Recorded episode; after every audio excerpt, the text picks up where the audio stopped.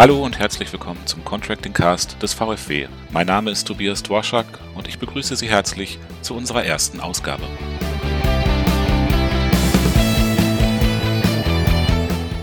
Bei mir ist mein Kollege Marco Schulz, der beim VfW als Referent Mitglieder unter anderem für alle Fragen rund um die Mitgliedschaft zuständig ist. Hallo Marco. Ja, hallo Tobias und hallo liebe Zuhörerinnen und Zuhörer. Marco, welche Themen haben wir denn für unsere Ausgabe heute vorbereitet? Ja, zunächst werden wir uns natürlich mit dem allgegenwärtigen Thema äh, Corona-Krise beschäftigen. Ähm, was bedeutet das für den VfW, was für die Mitglieder und ja, was für die Branche letztendlich? Dann haben wir seit dem 1.4. ein neues Mitglied in unserem juristischen Beirat. Hier wollen wir Michael Faber von der Techim Energy Contracting begrüßen und vorstellen, bevor wir dann dem großen Thema Kundenanlage uns zuwenden. Äh, hier wollen wir uns kurz auf die jüngsten Gerichtsentscheidungen äh, eingehen und dann äh, mit unserem Positionspapier Vorschläge zu einer Weiterentwicklung machen.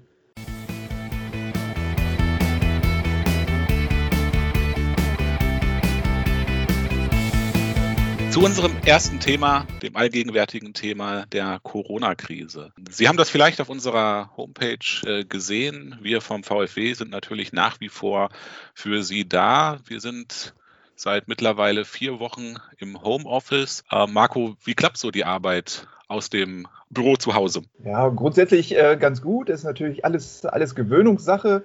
Wir arbeiten quasi äh, äh, jetzt alle äh, von zu Hause. Hier intern, hier bei mir ist es so, dass meine Frau selbst auch äh, arbeitet und hier muss man sich so ein bisschen, ich sag mal, da muss man sich so ein bisschen arrangieren.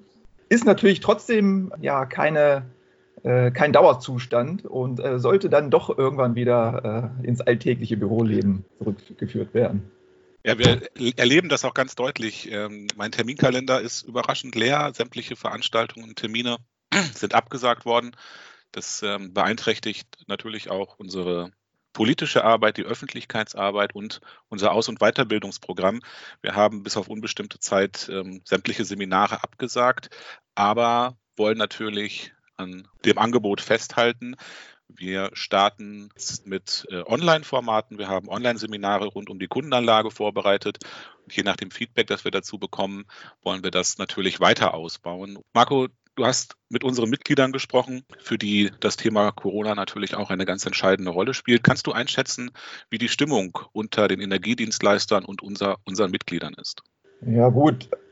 Also bei, bei so über 200 Energiedienstleistern und Kontraktoren bei uns hat da natürlich so jeder seine eigenen äh, Probleme oder, oder Prioritäten. Aber jeder versucht da letztendlich äh, ja, das Beste rauszumachen. Alle Kontakte oder Telefonate, die ich in den letzten Wochen geführt hatte, die wurden von Homeoffice zu Homeoffice geführt. Also ich hatte äh, eigentlich letztendlich äh, äh, alle Telefonate im Homeoffice übers Handy. Für viele ist das auch irgendwie Neuland, wie zum Beispiel für mich, aber das, das ähm, klappt auch bei den Energieversorgern. Ich höre zum Beispiel von einigen, dass die Belegschaft aufgeteilt wurde. Die Hälfte ist also im Homeoffice, die Hälfte im Büro. Ähm, wiederum andere machen sich viele Gedanken über, über zum Beispiel Kunden, die während der Corona-Krise äh, ja, in Insolvenz, Insolvenz anmelden müssen oder ähnliches. Gerade Verträge, die gerade neu abgeschlossen wurden, ist das zum Beispiel eine, ja, eine wichtige Frage. Für alle ist aber letztendlich klar, die Versorgung äh, muss, muss gewährleistet sein. Genau damit wird ja im Contracting irgendwie auch geworben. Ja, und das sehen alle auch als primäres Ziel an. Also Engpässe oder Versorgungsprobleme oder so habe ich, hab ich weniger gehört. In einem Lieferverhältnis von zehn Jahren oder, oder größer zehn Jahren sollte man aber dann trotzdem irgendwann mal sich doch mal persönlich, persönlich treffen, um, um da äh, ja, die, die Beziehung da äh, ein bisschen, bisschen besser hinzubekommen. Ich habe da ähm, mit unserem Mitglied, äh, mit, mit Rudi Meyer, dem, dem Vorstand von, von der Südwärme, der hat mir da ganz, äh, ganz passende Worte zugesagt. Termine, was den Vertrieb anbelangt, auf Kundenseite sind zu 100 Prozent gecancelt. Äh, wir haben in den letzten 14 Tagen in einem Schnelldurchgang äh, lernen dürfen, dass man mit Videokonferenzen durchaus auch äh, Angebote präsentieren kann. Schwierig wird es allerdings immer beim Erstkontakt. Also da, da ist es schon ganz, ganz sinnvoll, wenn man sie, wenn man sie erstmal so, so beschnuppern kann und äh, feststellen kann, passt man zueinander, ja oder nein. Ähm, ich hatte das schon gesagt, wir vom VfW sind natürlich erreichbar, telefonisch per E-Mail über die bekannten Kontaktwege. Wir haben das auf der Startseite unserer Internetseite nochmal anschaulich zusammengestellt. Dann ganz herzlichen Dank, Marco, für diesen Einblick und ähm, wir hören uns dann ein andermal wieder. Ja, gerne. Bis dann.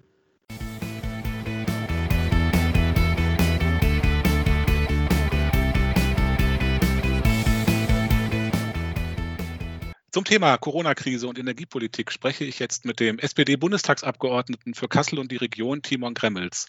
Er ist Mitglied im Ausschuss für Wirtschaft und Energie sowie im Petitionsausschuss und ein Experte für alle energiepolitischen Fragen. Hallo und herzlich willkommen, Timon Gremmels.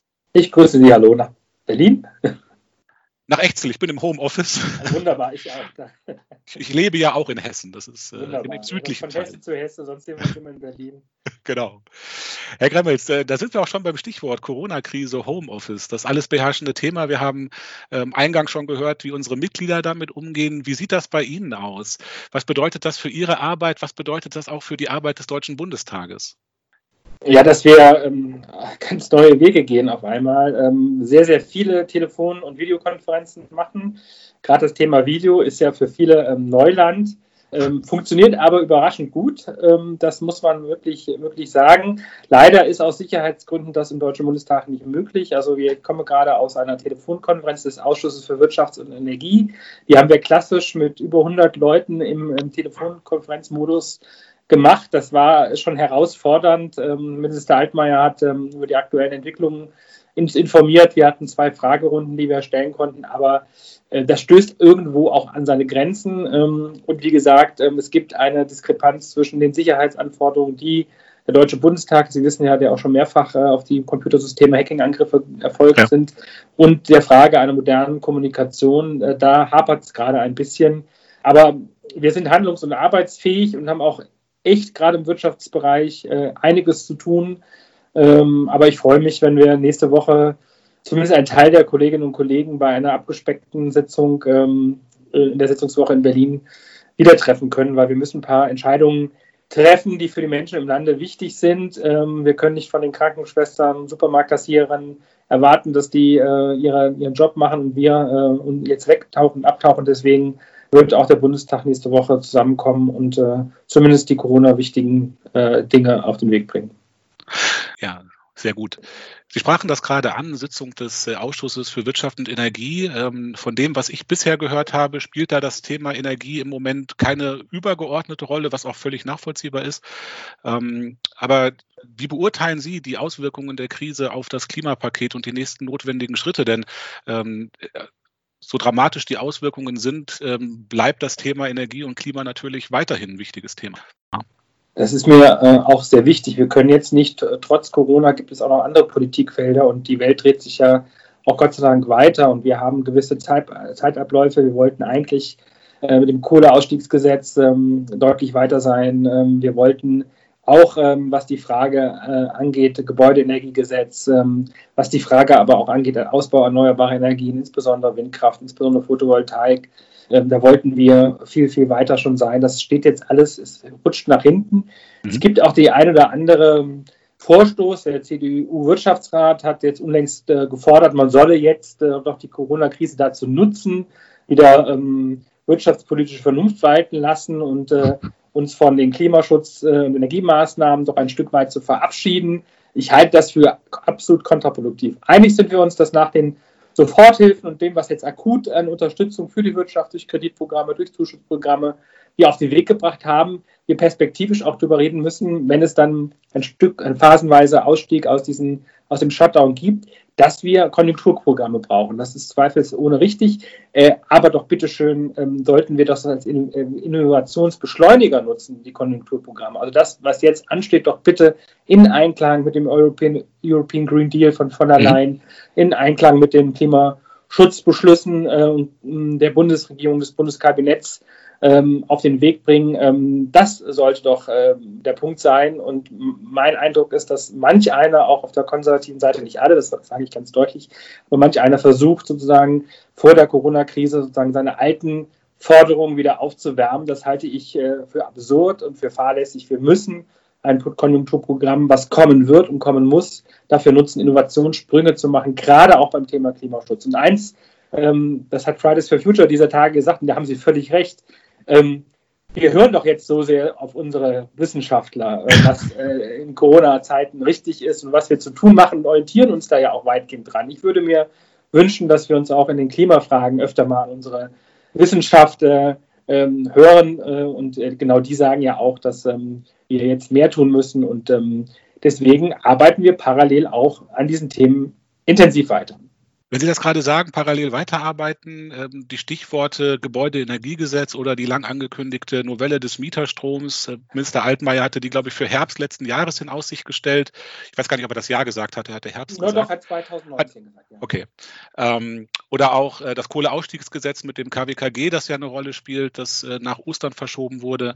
Ähm, wie sieht es damit aus? Sie hatten gemeinsam mit Kollegen einen Vorschlag für die Novelle des Mieterstroms erarbeitet. Wir hatten es in unserem Positionspapier zur Kundenanlage auch aufgegriffen, fanden das sehr gut. Wie sieht es mit so konkreten Vorhaben aus? Gibt es da, können Sie was zu einem Zeitplan sagen oder zu einer weiteren Entwicklung? Also wir wären in der Tat äh, soweit, ja, gerade beim Thema Mieterstrom, eine ja. überschaubare Größenordnung, was aber wirklich gerade Photovoltaik auch intensiv nutzen würde, ähm, könnten wir, liegen die Gesetzentwürfe ja von uns erarbeitet auf dem Tisch oder auch, wie ich gehört habe, sollen sie auch im Wirtschaftsministerium auch eigene äh, fertige, ausformulierte Gesetzentwürfe in den Schubladen schlummern. Ähm, das hätte man umsetzen können. Herr Minister Altmaier hat es in einem Brief an den Wirtschaftsausschuss im Sommer letzten Jahres auch versprochen, dass nach der Evaluierung des alten Mieterstromgesetzes äh, wir eigentlich noch äh, im letzten Jahr eine Novellierung bekommen sollten. Das ist dann vom Tisch genommen worden. Da ist jetzt ein großes Paket daraus gemacht worden, dass man solle sich doch erst bei der Windabstandsfläche, bei dem Photovoltaikausbau und bei der Frage Kohleausstieg einig sein und dann wird das im Paket mitverhandelt. Ich weiß nicht, worauf wir dann noch warten. Ich, es kann jetzt umgesetzt werden, es kann zügig umgesetzt werden. Ich glaube auch gerade solche Impulse wären gerade jetzt in Zeiten der Corona-Krise, wo auch die mittelständische Wirtschaft echt hilfreich, wenn es in diesen Bereichen vorangehen würde.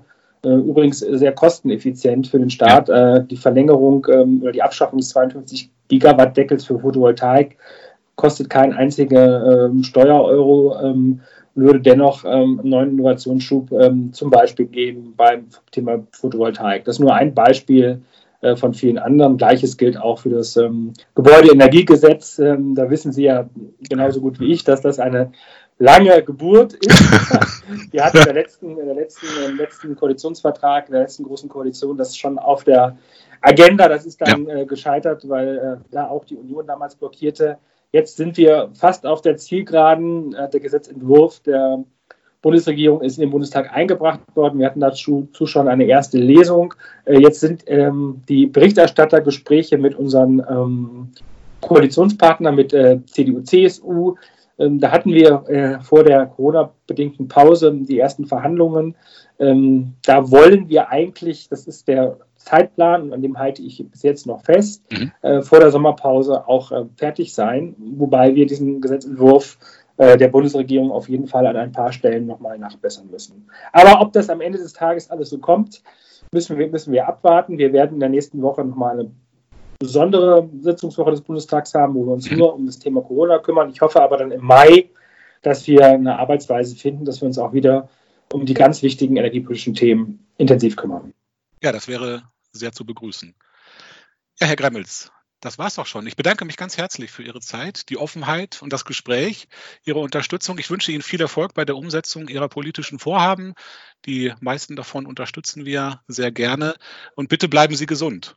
Ja, Ihnen und äh, den Mitgliedern Ihres Verbandes auch ähm, alles Gute, bleiben Sie gesund und äh, bis bald mal wieder, dann hoffentlich wieder von Angesicht zu Angesicht in Berlin. Sehr alles gerne. Gute. Danke für das Gespräch. Dankeschön, Herr Gammels.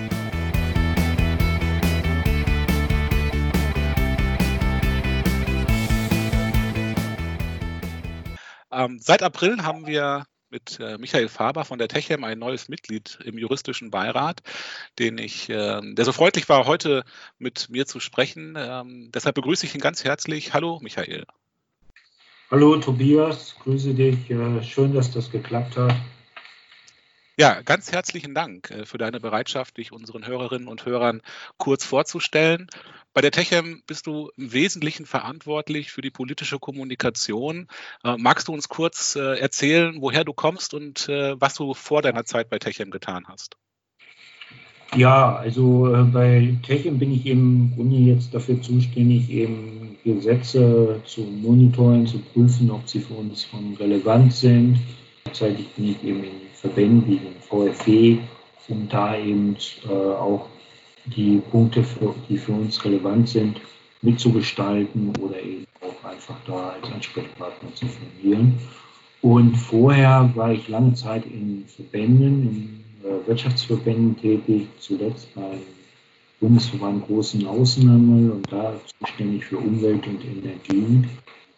Du bist außerdem ähm, Jurist, das weiß ich, ähm, kennst dich also auch gut mit der Energie aus. Was hat dich denn dazu motiviert, äh, dich bei uns im juristischen Beirat zu engagieren?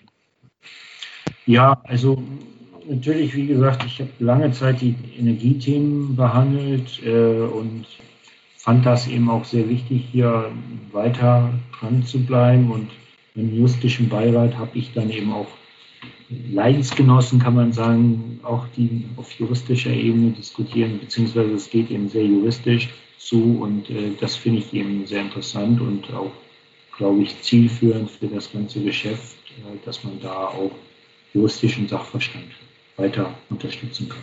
Vielen Dank. Vielleicht zum Abschied noch ähm, eine kurze Frage, wie ihr bei Techem mit der Corona-Krise äh, umgeht. Seid ihr im Homeoffice oder geht ihr jeden Morgen zur Arbeit? Nein, also die meisten von uns sind jetzt im Homeoffice und das ist einfach, nachdem dann auch die Lage sich verändert hatte, hieß es auch sofort im Unternehmen, äh, so alle, wenn es eben geht, ins, ins Homeoffice. Ganz herzlichen Dank, lieber Michael, für das Gespräch. Bitte bleib gesund und ich freue mich sehr darauf, äh, mit dir im Beirat weiterhin zusammenzuarbeiten. Auch von meiner Seite nochmal vielen Dank und auch ich freue mich auf eine gute Zusammenarbeit und auf äh, viele interessante Themen. Danke nochmal.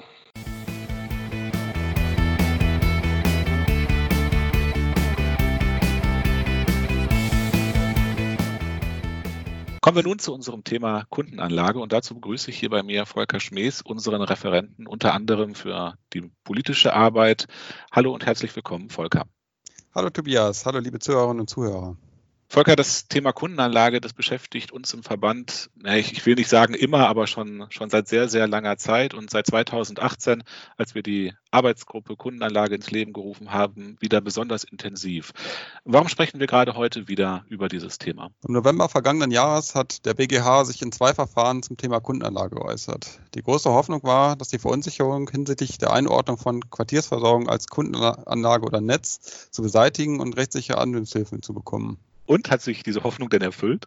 Das kann man so pauschal nicht sagen. Der BGH hat im Erstverfahren Folgendes entschieden. Im ersten Fall handelte es sich um eine Projektentwicklung von 20 Einfamilienreihenhäusern, die von einer öffentlichen Infrastruktureinrichtung durchquert werden und die aus einem gemeinsamen BHKW mit Elektrizität und Wärme unter stromseitiger Anbindung an die vorgelagerte Netzinfrastruktur versorgt werden in diesem Fall bestätigte der BGH das Vorliegen einer Kundenanlage. Ein räumlich zusammengehörende Gebiet liegt laut BGH auch dann vor, wenn sich die Kundenanlage über mehrere Grundstücke erstreckt und diese Grundstücke so gut wie ausschließlich über die Kundenanlage versorgt werden, sofern die Grundstücke aneinander angrenzen und nicht verstreut liegen und auf diese Weise ein geschlossenes, von den äußeren Grundstücksgrenzen begrenztes Gebiet darstellen. Dabei ist es unschädlich, wenn ein so abgegrenztes Gebiet Straßen, ähnliche öffentliche Räume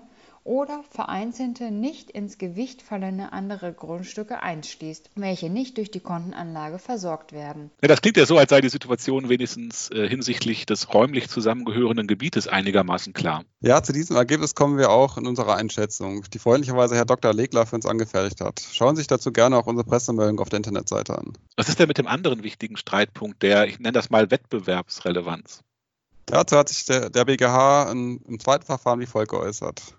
Im zweiten Fall geht es um zwei Wohnkomplexe im Bestand mit 457 bzw. 515 zu versorgenden Letztverbrauchern bei einer räumlichen Ausdehnung ohne Verkehrsflächen von 44.631 bzw. 53.000 Quadratmetern.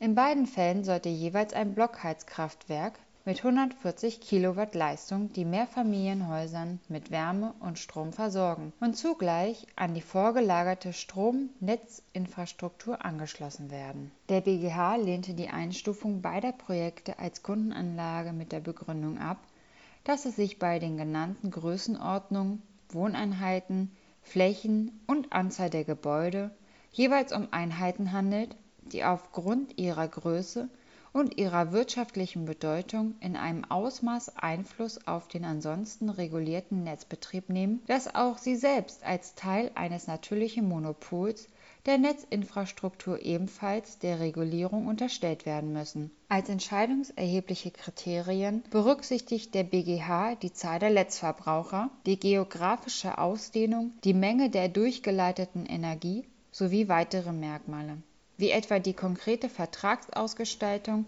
und gegebenenfalls zusätzlich andere angeschlossene Kundenanlagen. Was bedeuten die Entscheidungen nun für die Contracting-Branche? Ja, Quartiere sind natürlich nach wie vor ein ganz zentrales Thema, nicht nur für das Wachstum bei den Kontraktoren, sondern auch wegen der vielfältigen Vorteile für die künftige Energiewelt, insbesondere im Hinblick auf die Energiewende vor Ort, für die Akzeptanz der Energiewende vor Ort. Wenn ich sehen kann, dass Strom und Wärme in meinem Quartier erzeugt werden. Wir haben mit äh, Mitgliedern und mit Juristen gesprochen, eine ganz kurze Einschätzung gebeten, ein, ein Stimmungsbild einzufangen und sind sehr dankbar für die durchweg positive Resonanz. Den Anfang macht Dr. Steffen Herz von der Kanzlei von Bredow Valentin Herz aus Berlin.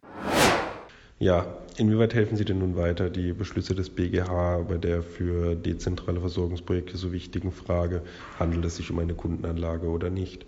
Erfreulich ist sicherlich zunächst, dass der BGH der im Grunde ja ohnehin recht beliebigen, aber von der Vorinstanz noch vertretenen Unterscheidung zwischen Erschließungs- und Durchgangsstraßen, die eine soll eine den räumlichen Zusammenhang unterbrechendes Element darstellen, die andere nicht, nicht folgt und den Begriff des räumlich zusammengehörenden Gebiets insgesamt recht großzügig auslegt. Ich prognostiziere mal, dass die Erfüllung dieser Voraussetzungen künftig nur noch selten Anlass zu Streit mit den Netzbetreibern geben wird.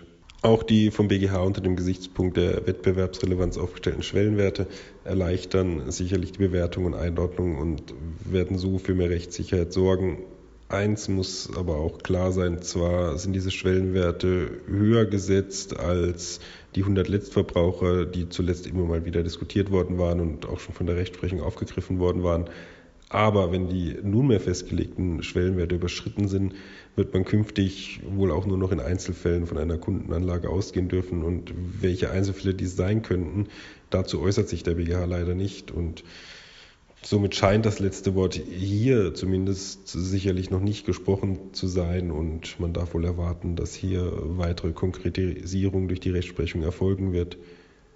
Als Fazit bleibt also, die Beschlüsse sorgen sicherlich für mehr Klarheit im Hinblick auf die noch zulässige Dimension einer Kundenanlage mit bis zu mehrere hundert Letztverbraucher, bis zu 1000 Megastunden durchgeleitete Energie im Jahr und bis zu 10.000 Quadratmeter Fläche sind, ist diese Dimension aber sicherlich nicht so groß, wie es die Branche vielleicht gewünscht hätte. Dr. Kachel von der Kanzlei Becker Büttner Held aus Berlin. Also aus äh, meiner Sicht ist die ähm, Entscheidung des BGH falsch, um es ganz klar zu sagen. Ich glaube, dass man mit guten Argumenten ähm, die Frage auch anders hätte entscheiden können. Letztlich ist ja entscheidend, für mich jedenfalls, in der, in der Auslegung dieser gesetzlichen Regelung, dass eine Anlage wettbewerbliche Relevanz hat oder sie eben nicht hat. Und der Wettbewerb ist, so habe ich das verstanden, jederzeit möglich gewesen. Das heißt, ähm, die Letztverbraucher in den Gebieten, in denen es in der Entscheidung, um die es in der Entscheidung ging, konnten jederzeit sich auch einen anderen Lieferanten wählen. Das heißt, ich sehe da eigentlich keinen Grund, warum der Wettbewerb eingeschränkt ist und dass der BGH jetzt diesen Wettbewerbsbegriff erweitert und sagt, es geht auch darum, dass der Kundenanlagenbetreiber als regulierter Netzbetreiber zum Beispiel gezwungen ist, bestimmte Investitionsmaßnahmen regelmäßig durchzuführen, ähm, dass er sein Netz immer auf dem neuesten Stand hält, dass er sozusagen nach dem Stand der Technik äh, betreibt, sehe ich nicht, äh, sehe ich im Wortlaut der Norm nicht. Das ist der eine Punkt. Insofern glaube ich, hätte man anders entscheiden können. Auf der anderen Seite ist es natürlich, ist die Entscheidung jetzt in der Welt. Der BGH hat damit gewisse Leitplanken entwickelt und Leitplanken sind gerade in einem Bereich, in dem es nur unbestimmte Rechtsbegriffe gibt, nichts ganz Schlechtes. Das heißt, insbesondere auch Kontraktoren wissen jetzt, woran sie sind. Sie wissen, was der BGH akzeptiert und was er nicht mehr akzeptiert. Sicherlich gibt es da auch weiterhin noch Graubereiche. Was genau sind äh, oder wie viele Netzverbraucher sind dann mehrere hundert? Sind 180 mehrere hundert oder beginnt das erst bei einer Netzverbraucheranzahl über 200? Das sind aber Restfragen, die letztlich nach jeder äh, Grundsatzentscheidung verbleiben. Ich glaube, dass man mit der Entscheidung jetzt in der operativen Umsetzung bei der Planung von Projekten erstmal gut arbeiten kann. Dr. Christoph Tomale von der Kanzlei Mazars aus Frankfurt. Ähm, die Anforderungen an Kundenanlagen werden durch den Beschluss des BGH näher präzisiert. Das ist unseres Erachtens sehr begrüßenswert. Andererseits wirft dann die Entscheidung auch neue Fragestellungen auf an der Stelle. Der BGH betont in seinem Beschluss zunächst das Regel-Ausnahmeverhältnis zwischen dem regulierten Netz und einer nicht regulierten Kundenanlage. Und dieses Regel-Ausnahmeverhältnis ist dann bei der Auslegung der Norm in 3 Nummer 24a ENBG auch mit zu beachten. Daneben äußert sich der BGH in seinem Beschluss unter anderem dazu, wann eine Energieanlage nicht mehr unbedeutend äh, für den Wettbewerb ist und damit keine Kundenanlage sein kann. Dies ist nach Ansicht des BGH der Fall, wenn mehrere hundert Letztverbraucher an die Energieanlage angeschlossen sind die Anlage sich über eine Fläche von deutlich mehr als 10.000 Quadratmetern erstreckt, deutlich mehr als ein GWH über die Anlage transportiert wird und mehrere an, äh, Gebäude an dieser Anlage angeschlossen sind. Diese Präzisierung ist unseres Erachtens grundsätzlich begrüßenswert. In der Vergangenheit gab es im Hinblick auf die Auslegung dieses unbestimmten Tatbestandsmerkmals eine heftige Kontroverse. Und da hat der BGH jetzt eine Entscheidung getroffen, dass hier absolute Größenmaßstäbe im Hinblick auf die Auslegung relevant sind. Auf der anderen Seite wirft der Beschluss dann aber in der konkreten Rechtsanwendung wieder neue Fragestellungen auf. So stellt sich unter anderem die Frage, wie die Anforderung an mehrere hundert angeschlossene Letztverbraucher zu verstehen ist. Sind dies bereits 200 Letztverbraucher oder muss es sich um eine noch größere Anzahl von Letztverbrauchern handeln, die bei 200 oder 300 Letztverbrauchern gegebenenfalls noch nicht erreicht wäre? Wo genau die Grenze zu ziehen ist, ist dem Beschluss nicht zu entnehmen. Unseres Erachtens wäre aber eine Auslegung, wonach bereits deutlich mehr als 100 angeschlossene Letztverbraucher wettbewerblich nicht mehr unbedeutend wären. Zumindest mit der bisherigen Entscheidungspraxis des BGH äh, würde es mehr konform gehen. Der BGH führt weiter aus, dass die Anlage gleichwohl Wettbewerb oder eine Anlage gleichwohl wettbewerblich unbedeutend sein kann, wenn die Anlage in mehreren der genannten Kriterien hinter den aufgestellten Werten zurückbleibt. Äh, diesbezüglich stellt sich dann die Frage, wie viele der Kriterien im Einzelfall erfüllt sein müssen. Was wäre zum Beispiel, wenn zwei Kriterien erfüllt wären und zwei nicht? Und hieran schließt sich dann die weitere Frage an, ob die Kriterien gleichrangig nebeneinander stehen, gleichgewichtet sind oder bestimmten Kriterien im Rahmen der Prüfung eine höhere Bedeutung beizumessen sind. Und hier deutet der BGH dann an, dass insoweit dann sicherlich eine Gesamtwürdigung der Verhältnisse vorzunehmen wäre. Schließlich wird in der Zukunft dann zu klären sein, ob und inwieweit die Entscheidung des, äh, Entscheidungsgrundsätze des BGH in diesem konkreten Beschluss der sich auf ein Wohngebiet bezog, auch auf andere Konstellationen wie zum Beispiel Einkaufszentren, Gewerbeparks dann auch äh, Anwendung finden kann, finden soll. Und insofern wird es unseres Erachtens spannend bleiben, wie die Rechtsprechung weitere Konstellationen beurteilen wird. Und schließlich Dr. Julian Nebel von der Kanzlei Brahms, Nebel und Kollegen ebenfalls aus Berlin. Letztlich muss man wohl sagen, es hätte schlimmer kommen können. Denn auch nach den Beschlüssen des BGHs steht die Kategorie der Kundenanlage weiter zur Umsetzung von dezentralen Energiekonzepten zur Verfügung. Es ja durchaus schon BGH-Entscheidungen im Bereich des Energierechts und insbesondere im Bereich der erneuerbaren Energien gegeben, in der die Dogmatik über die Praxis gesiegt hat, niemandem so recht geholfen war und äh, zu guter Letzt sich der Gesetzgeber aufgefordert sah, korrigierend einzugreifen. Dies war zum Beispiel beim Anlagenbegriff im EEG der Fall.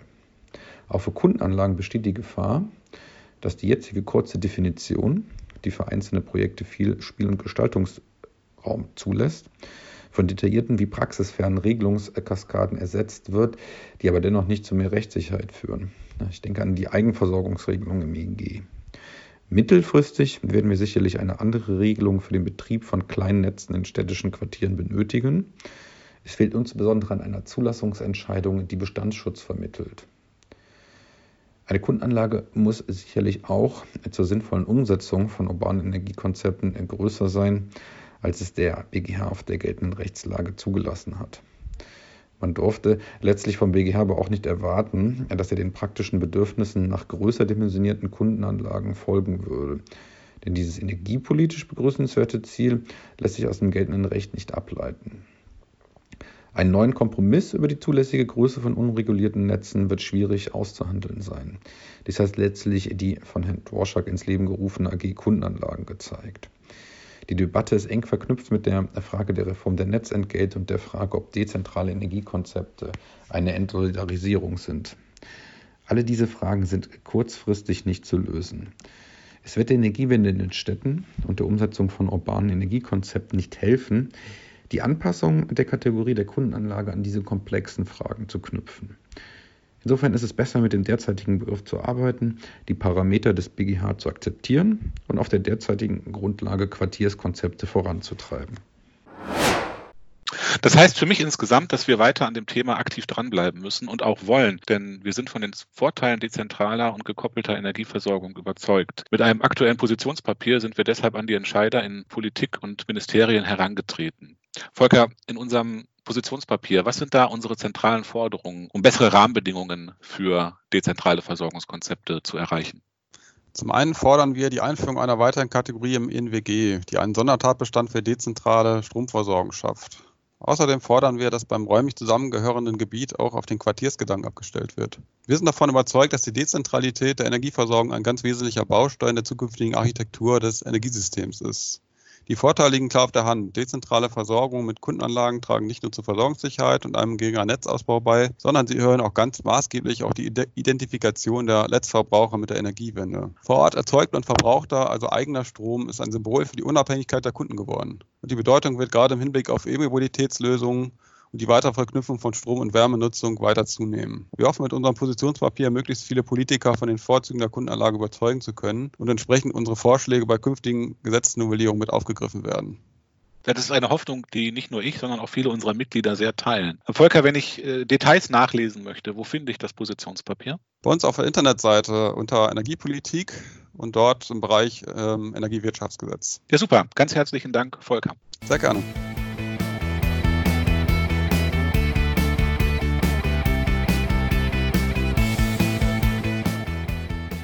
Zum Abschluss haben wir noch ein kleines Thema in eigener Sache. Seit äh, vielen Jahren befragen wir jedes Jahr unsere Mitglieder. Die Befragung läuft aktuell auch. Sie kennen das unter dem Begriff VfW in Zahlen. Zahlen, die wir veröffentlichen, die wir brauchen für unsere Arbeit, insbesondere für die politische Arbeit. Ich möchte jetzt auf die wichtigsten Fragen zur Mitgliederbefragung in diesem Jahr eingehen und dazu begrüße ich meine Kollegin Melanie Hoffmann, die sich in diesem Jahr um die Befragung kümmert. Hallo Melanie. Hallo Tobias. Hallo liebe Zuhörerinnen und Zuhörer. Kannst du uns kurz erklären, warum wir diese Markterhebung durchführen? Unsere Aufgabe ist es, das Thema Energiedienstleistung und Contracting in Öffentlichkeit und Politik zu verbreiten, bekannt zu machen und uns dafür einzusetzen, gleiche Rahmenbedingungen zu schaffen. Dafür ist es sehr hilfreich, wenn wir für unsere Gespräche mit den unterschiedlichen Beteiligten in Politik und Gesellschaft auf ein valides Zahlengerüst zurückgreifen können. Und mit einer möglichst großen Datenbasis haben wir auch bessere Argumente. Die Zahlen der letzten Jahre verdeutlichen, dass Contracting erheblich dazu beiträgt, die Klimawende zu erreichen. Was genau fragen wir denn in dem Fragebogen? Uns interessiert zum Beispiel, welche Contracting-Arten und Modelle am Markt besonders verbreitet sind, welche Techniken und Energieträger in Contracting-Projekten eingesetzt werden oder wie sich der Contracting-Markt entwickelt hat. Aber auch welche Kundengruppen sprechen unsere Mitglieder an und welche Hemmnisse begegnen ihnen hierbei? Und was sind die Themen, die unsere Mitglieder in ihrem Arbeitsalltag am meisten beschäftigen? Den äh, Fragebogen verschicken wir jedes Jahr. Äh, haben wir das auch dieses Jahr gemacht? Wer hat den bekommen? Wie kann ich den ausfüllen? Genau, wir haben unseren Mitgliedern den Fragebogen als PDF-Formular zugesandt. Auch auf unserer Internetseite kann das Formular heruntergeladen werden und das ausgefüllte Formular kann dann per E-Mail oder Fax zurückgesendet werden. Neu in diesem Jahr ist die Möglichkeit, den Fragebogen online auszufüllen. Den Link haben unsere Mitglieder per E-Mail erhalten. Er ist aber auch auf unserer Internetseite zu finden. Und auch aus dem PDF-Formular heraus hat man die Möglichkeit, zur Online-Befragung zu gelangen. Und ähm, habe ich die Möglichkeit, auch anonym teilzunehmen? Möglicherweise möchte ich ja ähm, bestimmte Unternehmensdaten, Umsatzzahlen oder so gar nicht äh, publik machen. Ja, also die Teilnahme an der Online-Befragung ist anonym, sodass unsere Mitglieder darauf vertrauen können, dass die Daten keinem Unternehmen zugeordnet werden können, wenn sie das nicht wünschen. Weil dann hoffen wir, dass wir besonders viele Antworten in diesem Jahr bekommen. Ganz herzlichen Dank, Melanie, für die kurzen Antworten. Sehr gerne.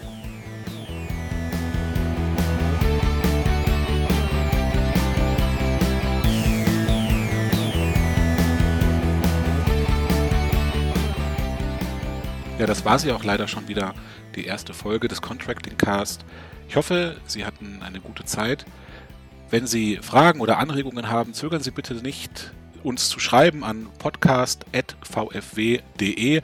Wir freuen uns über Ihre Anregungen, Ihre Themenvorschläge und darauf, Sie Ende Mai wieder mit einer neuen Folge begrüßen zu dürfen. Dann voraussichtlich mit den Themen Wärmelieferverordnung, CO2-Preis und Energiesparcontracting. Bis dahin alles Gute, eine schöne Zeit und bitte bleiben Sie gesund.